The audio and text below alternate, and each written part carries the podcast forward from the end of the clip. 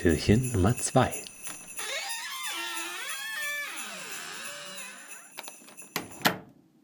Also wir reden jetzt über die Serie Sopranos. Sopranos. Sopranossi. Genau. Und wir haben Ja. beide die erste Folge der ersten Staffel gesehen und kennen den Rest nicht. Den haben wir jetzt gerade kurz vor der Aufnahme geschaut, also ich zumindest. Und wir ja, haben, ich auch. genau, und wir werden dann kurz vorm Ende die letzte Folge der letzten Staffel reden, um dann euch zu erklären, was dazwischen passiert ist, damit ihr nicht äh, das schauen müsst und dann sagen könnt, ihr habt Sopranos geschaut und verstanden. Genau. Also äh, mit am Ende meint Jakob, am Ende des Adventskalenders werden wir über die letzte Folge von Sopranos reden und dann werden wir uns zusammen dichten, was wohl dazwischen passiert sein muss. Genau. Ähm, die erste Folge, also ich habe Sopranos auch noch nie geguckt, du ja auch nicht. Oder hast du mal Nee. irgendwelche Ausschnitte gesehen? Überhaupt nicht. Nee. Ich auch äh, noch nie. Ich wusste nicht wirklich, worum es geht. Ich habe mir sowas gedacht wie Mafia und sowas halt, weil Mhm. äh, ist ja immer so, wenn irgendwie Italiener in einem Film vorkommt, sind die direkt Mafiosi. Und so ist es auch bei Sopranos. Man fängt ja die erste Folge an, ähm, wo der Hauptdarsteller, Anthony Soprano, ja zu der Therapeutin kommt. genau. Oder? Das ist ja, glaube ich, die erste Szene. Ja. Also der Hauptdarsteller Anthony Soprano hat einen Termin bei einer Therapeutin. Ähm, da ist er, weil er einen Zusammenbruch hatte. Äh, Ja. Sowas wie ein Kreislaufkollaps. Es wird dann darüber diskutiert, was das sein könnte. Irgendwie zu viel Stress oder ähnliches. Und äh, genau, das ist so ein bisschen die Meta-Story über, dem, äh, über der ersten Folge. Genau. Ähm, aber wo, worum ging es dann grundsätzlich so? Eigentlich so, so ein bisschen halt die Einsteigerfolge, ne? Ja, also es war so, so ein klassischer Pilot, in dem man irgendwie Leute kennengelernt hat. Also so die, du wirst jetzt so ein bisschen kurzgeschichtenmäßig reingeschmissen in so ein Familiengefüge, lernst die Beziehung zwischen den verschiedenen Menschen kennen. Es wird schon so ein bisschen Handlung angeteasert, ein bisschen der erste Konflikt wird aufgemacht. Aber es ist jetzt kein krasser, deeper Inhalt und ähm, also so war mein Gefühl. Es ist jetzt noch Mhm. nichts, wo man irgendwie irgendwelche krassen Ja. Verstrickungen oder ein krasses Tempo oder sowas hat. Genau, der Ort äh, ist ja New York. Das wurde, glaube ich, einmal gesagt. Ich habe die ganze Mhm. Zeit hingehört, ob ich es höre. Es wurde einmal tatsächlich New York gesagt. Und dann habe ich mir das direkt notiert. Äh, weißt du, in welchem Jahr das spielen soll? Nee. Ungefähr? Also es gibt da ja schon Fernseher und Internet. Also es muss ja irgendwann in den 90ern sein. Ja. Ich, Aber die Klamotten sehen so aus, als wäre das noch Anfang 90er. Genau, ich würde auch sagen, so Anfang der 90er, wahrscheinlich so um mein Geburtsjahr rum vielleicht. Ich glaube, die Serie ist auch, ich weiß gar nicht, von wann die Serie ist, habe ich nicht Ja, nachgeschaut. ich weiß es auch nicht. Ist die aktuell oder war die da, war die da schon retro? Also ich habe sie jetzt auf HD gesehen und deswegen verzerrt sich irgendwie immer die Rezeption. ähm, ja genau, kannst mal eben recherchieren. Ich finde, wenn man Sachen halt auf HD guckt, dann wirkt das immer, als wäre das irgendwie von 2010. ja, 1999. Ah, okay. Also relativ aktuell. Ja. Also die haben gedreht und direkt veröffentlicht, jetzt nicht Ja, äh, so ja. getan, als wären sie in einer anderen Zeit. Okay, es geht um Anthony oder Tony Soprano. Der ist, ähm, sein Beruf, sein richtiger Beruf ist Berater der Abfallwirtschaft. Mhm. Genau. Aber es wird ziemlich deutlich, dass er, dass das nur sein Deckberuf ist, denn in echt leitet er ein mafiöse Strukturen. Jeder in der Stadt kennt ihn. Äh, in manchen Restaurants wird dann ihm schnell ein Platz freigemacht, falls es da eigentlich keinen Tisch mehr gibt. Und ähm, in einer Szene äh, rammt er so einen Typen, der ihm noch Geld schuldet. Also es wird klar, dass der mit harter Hand da durchgreift. Genau. Wollen wir an der Stelle gleich einsteigen? Wie viel, wie deskriptiv wollen wir werden? Weil zu der Stelle hatte ich mir gleich was aufgeschrieben. Achso, äh, Feuer drauf los. Also es ist eine Wir Szene. müssen ja auch nicht jetzt jedes Ja. Bild äh, besprechen, sondern nur, wie so die Menschen sind, was die Motive sind und was das auf die Folge für, äh, für die, auf die Serie für Auswirkungen haben könnte. Also bislang haben wir die Erzählung mit der Psychiater, also die Unterhaltung mit der Psychiaterin gehabt, mit der Therapeutin, ähm, Psychologin wahrscheinlich, ja, ist ja auch egal. Und es kam noch nicht so, also man hat schon vermutet, dass er ein harter Typ ist, aber es wurde noch nie so wirklich gesagt. Und kurz vorher hat sie gesagt, wenn sie mir jetzt irgendwelche Gewalttaten schildern, dann muss ich das den Behörden melden. Ansonsten ist ärztliche Schweigepflicht und dann sagt er, ja, ich habe mit dem nur Kaffee getrunken und dann kommt der Umschnitt und man sieht, dass der Typ halt Kaffee hatte, ihn fallen lassen und dann wird er mit dem Auto verfolgt und ähm, umgefahren.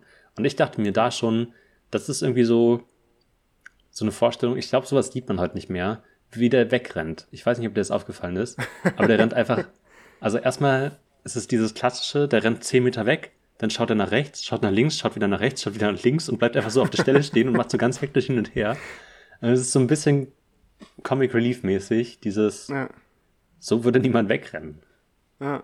Nee, ist mir gar nicht aufgefallen so richtig, also wie der gelaufen ist.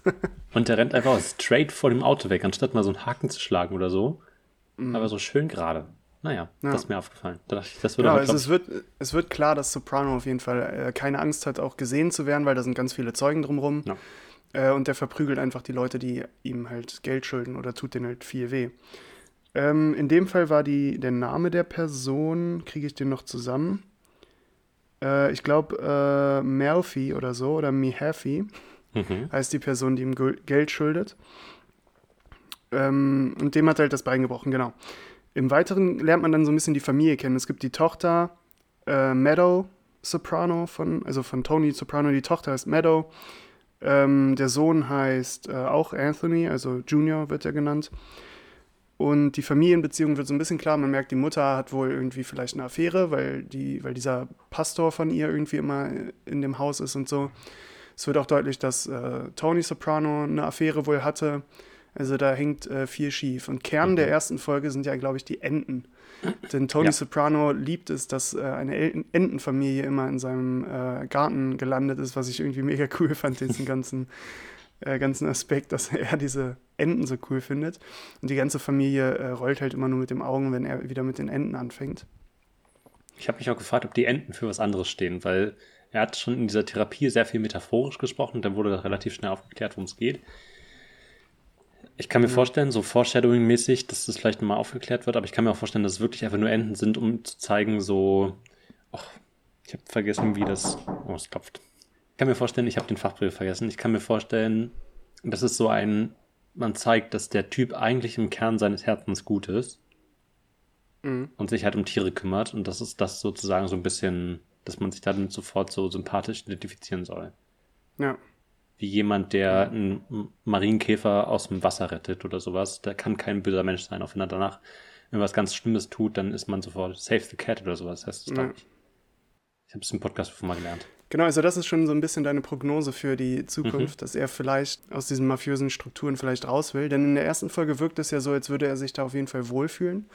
Er erzählt manchmal von seinem Vater, der alles mit, mit eiserner Hand seine Crew regiert hat. Der hatte eine Crew, die hatte Klasse. Das waren die richtigen, die richtigen Mafiosis. Und das macht ja auch Sinn. Äh, die Zeit der Mafia, äh, der krassen Mafia-Geschichten, die man so kennt, liegt ja auch in den 90ern schon weit zurück. Und wahrscheinlich war sein Vater halt einer von den, von den harten Original-Mafiosi. Der Kern der ersten Folge ist ja k- dann auch die Geschichte mit dem Restaurant. Denn äh, Tony Soprano hat einen Freund, der heißt äh, Artie Bucco.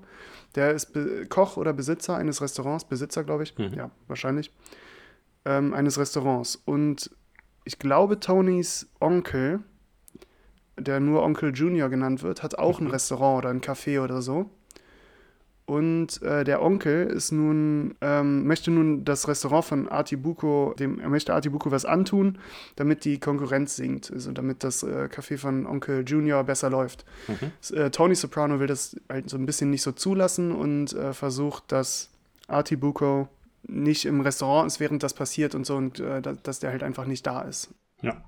Im Endeffekt passiert es aber, dass das Restaurant in die Luft gesprengt wird, aber es kommt kein Mensch zu Schaden. Artibuco weiß auch nicht, dass das der Soprano war und äh, sagt halt das Geld für die Versicherung ein, also ist es alles nicht so schlimm. Aber es wird schon klar, dass da auch innerhalb der Familie mehr oder weniger äh, geschossen wird und ähm, niemand vor irgendetwas zurückschreckt. Ja. Es gibt dann da einen Schauspieler, der mir bekannt vorkam, denn das ist Steven van Zandt, glaube ich. Mhm. Also ich weiß nicht, ob er es ist, ich habe es nicht nachgegoogelt. Äh, das ist der Gitarrist von Bruce Springsteen und ähm, Hauptdarsteller in der Serie Lilyhammer, wo er auch, wo auch ein Mafiosi spielt, der im Zeugenschutzprogramm in ein kleines Kackdorf in Dorf in Lilyhammer. Da waren die Olympischen Spiele, die Olympischen Winterspiele. Dieses Ja. Kackdorf. Äh, wo er da halt hinkommt. Und das fand ich irgendwie cool, dass er halt dieselbe Rolle quasi hat. Aber kann auch sein, dass es nicht er war und die sich einfach nur sehr ähnlich aussehen, äh, eh- sehr ähneln. Ähm, aber ich glaube, zum Inhalt müssen wir ja auch nicht viel sagen. Es werden halt so typisch Dialoge gefühlt und so. äh, Man sieht einen Mafiosi, der ein Eis isst, sieht man auch irgendwie immer. Mafiosi sind immer so die Leute, die irgendwie immer am Essen sind, wenn, man mit denen filmt. Entweder in einem Ja. schicken Restaurant oder halt sich beim Italiener. Eiswagen ein Eis holen. Ähm, Genau. Was gibt es noch zu sagen? Was sind denn mögliche äh, Punkte, wo jetzt Reibereien entstehen können? Was könnte jetzt der Plot der ganzen Serie sein? Was ist deine Prognose? Ich habe mir aufgeschrieben, das ist ein sehr, sehr langes Intro. Ja, das war. stimmt. Das war noch die Zeit, wo man lange Intros gemacht das, hat. Es war ein ganzes Musikvideo geführt und es ist ein bisschen wie bei True Detective und haben alle gesagt, bei True Detective ist so ein krasses Intro und dann dachte ich so, hm, bei Sopranos ja. eigentlich auch. Also wenn es so bleibt, ich weiß halt nicht, wie die nächsten mhm. Folgen werden. Das ist schon mal spannend. Glaubst du, das Intro verändert sich? Glaubst du, wenn wir die letzte Folge sehen, sehen wir ein anderes Intro? Hm. Ja? Ja, ich glaube schon. Ja, kann sein. Und ich fand noch, was ich noch erwähnen wollte, ist, ähm, das erste Mal, als man diesen Therapieraum verlässt, weil die ersten fünf Minuten spielen eigentlich nur in dieser Unterhaltung, sagt er, das Beste, ähm, das Beste ist schon vorbei und wir, und ich habe das Gefühl, ich bin hm. am Schluss eingestiegen. Das sagt er über sein Leben und gleichzeitig repräsentiert es auch die Sicht der Zuschauenden, weil es so, du schaust halt, was bisher ja. passiert ist, bis das, also zum Zeitpunkt jetzt. Das finde ich auch noch sehr cool. Ich hatte so ein bisschen gehofft, dass es so bleibt, aber scheinbar treffen die Therapeutin und er sich ja auch dann da vor Ort im Restaurant und dann mhm. ist auch scheißegal. Äh, ja. Also ich hatte so ein bisschen die Hoffnung, dass die, ich hatte so ein bisschen die Hoffnung, dass die Therapiesitzung die quasi super weit in der Zukunft stattfindet und einfach die und die ganze ja. Zeit einfach so mit. Mhm. Also es gibt halt ein, es gibt ein paar coole Sachen. Also ich meine, das ist halt auch eine, eine krasse Serie, die viele Fans hat. Also ja. es gibt äh, viele Punkte, wo man sich aufhängen kann.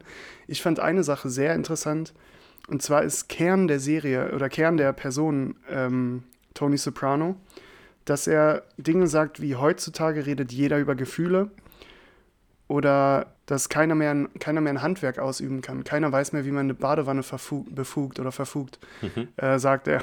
Ich weiß es halt auch nicht, ob man die verfugt oder befugt. ähm, und das fand ich extrem interessant, das weil das sind exakt dieselben Themen, die jetzt ja immer noch besprochen werden.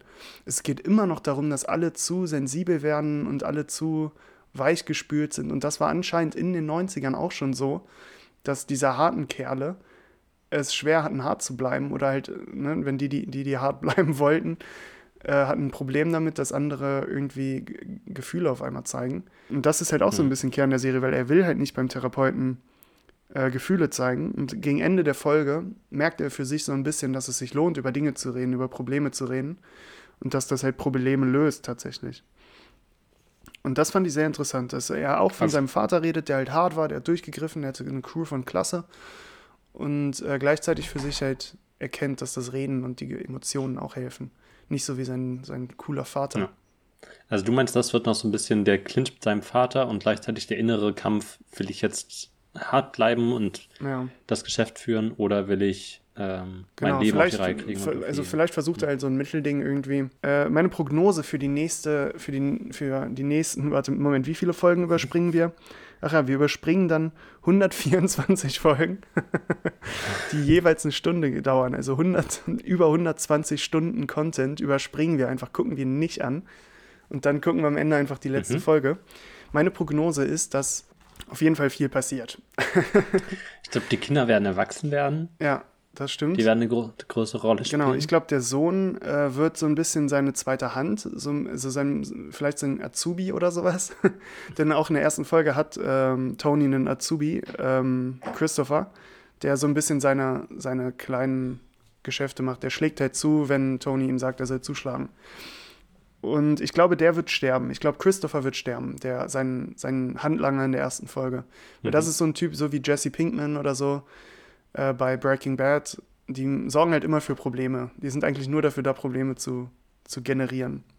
Ich glaube, dass er mit seinem Kollegen, diesem, der ähm, Steven van Zandt, dieser schwarzhaarige, schwarz gegelte äh, mhm. Typ, ähm, Ach, der. Ich glaube, die werden verfeindet sein.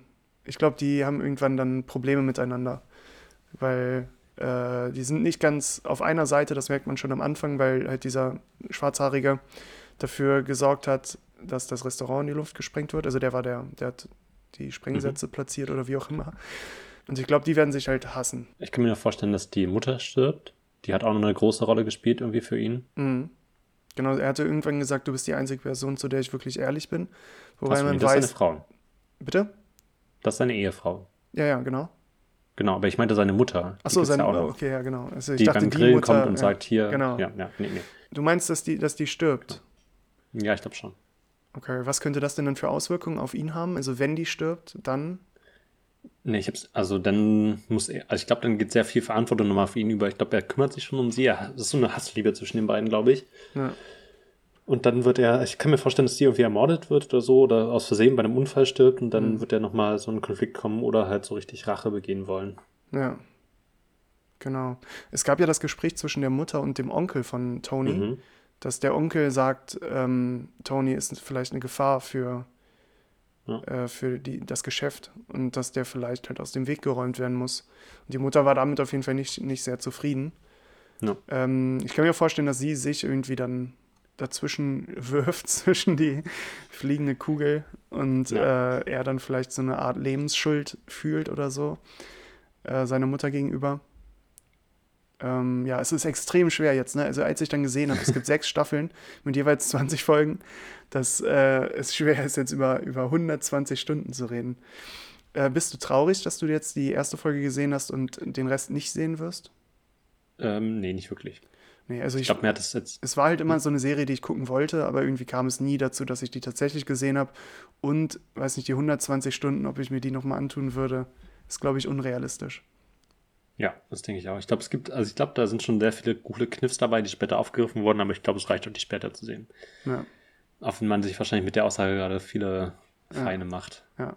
Aber Aber wer hat schon das Erzähltempo, das hat 120 mich- Stunden Zeit? ich fand die. Sprüche nicht so cool und ich fand das Erzähltempo nicht so cool. Das war beides so, dass ich dachte, ja, es war bestimmt mal cool, aber mittlerweile. Ja, kann gut sein. Aber ich meine, also, wann wurde die sechste Staffel dann veröffentlicht? Das kann doch jetzt auch. 2007, Ah, okay, ja. Also es ist ja quasi gestern gewesen. 13 Jahre. ja. ähm, ist auch dann interessant zu sehen, wie die Technik sich ändert. Ne? Mhm. Ja. Gut. Es wird wahrscheinlich uns viel offenbaren, wenn wir dann die letzte Folge gesehen haben. Es könnte auch sein, dass die letzte Folge sehr ähnlich wie die erste ist und man eigentlich gar nicht so richtig lernt. Aber ich bin auf jeden Fall gespannt, wie präzise wir sind. Ihr könnt, also wirklich bitte, wenn ihr Sopranos gesehen habt, dann schreibt uns bitte wirklich am Ende, wenn wir die zweite Folge, äh, die letzte Folge gesehen haben, schreibt uns, äh, wie richtig wir lagen und was für Prognosen wir hatten und wie das so alles so wird. Ähm, Und vielleicht ja genau. auch, was ihr zwischen. Naja, wohl, nee. Ach, schreibt uns gerade. Habt einen schönen Tag. Genau, schönen Tag noch. Schönen 2. Dezember.